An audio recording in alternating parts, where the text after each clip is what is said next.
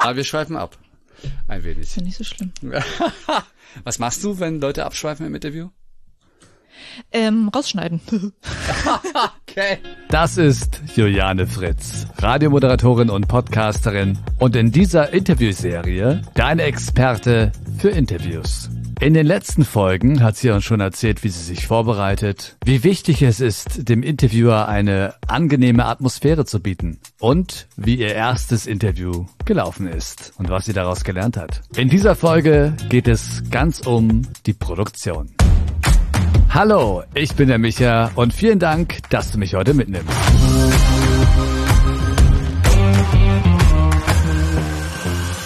Was macht denn Juliane, wenn ihr Interviewgast komplett abschweift, aber es trotzdem gut ist? Das kommt wirklich immer ganz drauf an. Manchmal kann das spannend sein, was da noch erzählt wird. Was ich meistens mache, ist, wenn sich Sachen zu sehr wiederholen und ganz am Ende dann eigentlich der Kern dessen, was die Person sagen wollte, dann sich entfaltet. Und da kann man ja zwischendurch sozusagen von den zwei, drei Wiederholungen, die dann da gemacht wurden, einfach was rausschneiden. Aber ansonsten, wenn dann irgendwie ein spannendes Nebenthema aufkommt, das, das finde ich ja fast das Schöne so am Podcasten, dass man nicht unbedingt jetzt den Leuten ins, ins Wort fallen muss und denen was wegschneiden muss, weil man halt irgendwie nicht diese 1,30 wie beim Radio machen muss. Also mich hat es auf jeden Fall geschult, wirklich nur das Wertvolle rauszunehmen, auch wegzulassen, was ja mit am schwersten fällt vielen Leuten. Das auf jeden Fall, also da sozusagen wirklich drüber zu fliegen über eine Sache und dann zu sehen, okay, das sind sozusagen die Goldstückchen da drin, die will ich haben, die muss ich jetzt sozusagen in eine sinnvolle Reihenfolge bringen, das ist cool.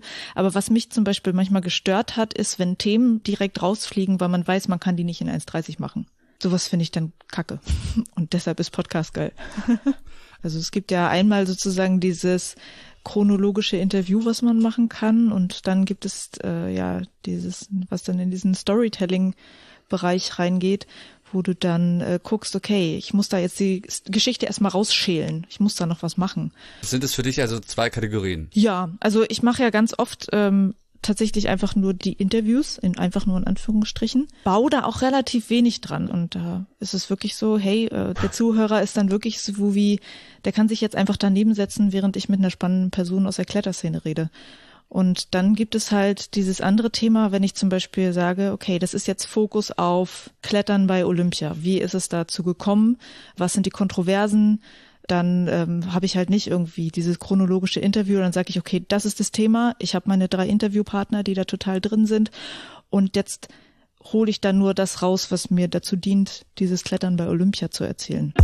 Den Link zu ihrem Podcast Bin weg Bouldern und alles über Juliane Fritz findest du auf ihrem Instagram-Account. Juliane.fritz.podcasterin. Verlinkt hier in der Beschreibung. Und beim nächsten Mal, ob die deutsche Podcast-Szene festgefahren ist und immer nur dasselbe Format benutzt und wie sie das sieht. Also dann, bis dahin.